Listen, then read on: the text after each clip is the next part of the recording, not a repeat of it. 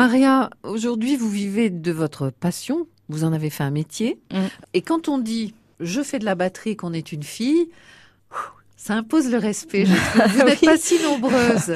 Oui, c'est vrai. Alors, euh, pour le coup, euh, c'est vrai que je m'apercevais bien quand je prenais mes cours de batterie qu'on était euh, très très peu de femmes à pratiquer la- cet instrument. Je me demandais pourquoi. Du reste, je comprenais pas très bien, mais euh, j'ai compris par la suite. Mais il y en a quand même de plus en plus, quoi. Voilà. Quand vous l'annoncez, quelles sont les réactions aujourd'hui encore?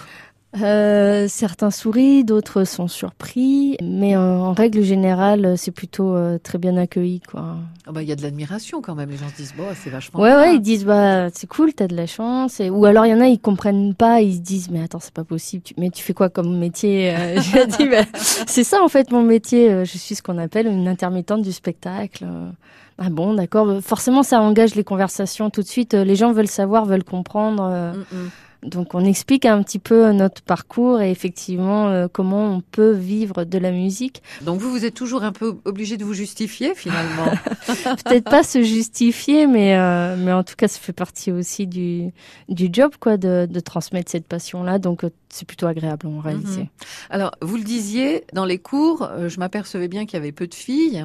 C'est vrai que euh, c'est quand même un, un- un milieu, celui des batteurs en tous les cas, qui est quand même très masculin encore aujourd'hui, même si ça commence à, à s'ouvrir un peu euh, aux jeunes femmes.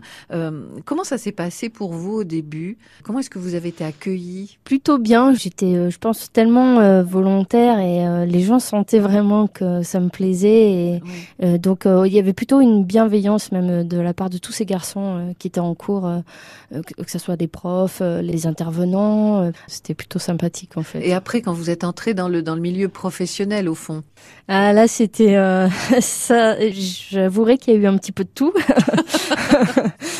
Il y a des gens qui sont plutôt accueillants. Il y en a d'autres euh, qui, de toute façon, ont un discours assez fermé là-dessus, qui pensent que une fille ne peut pas donner le tempo, puisqu'en réalité, c'est ça. À la batterie, euh, on est un petit peu euh, le cœur rythmique euh, d'un groupe. oui. Et pourquoi une femme ne pourrait pas Mm, bah, Je pense par machisme euh, ou c'est peut-être parce qu'ils sont tout simplement très très fermés et qu'ils ne peuvent pas s'imaginer euh, voilà, une fille derrière euh, ses fûts en donnant le tempo, en disant 3, 4, on y va. Voilà. On a les baguettes et ça leur fait peur peut-être, je sais pas.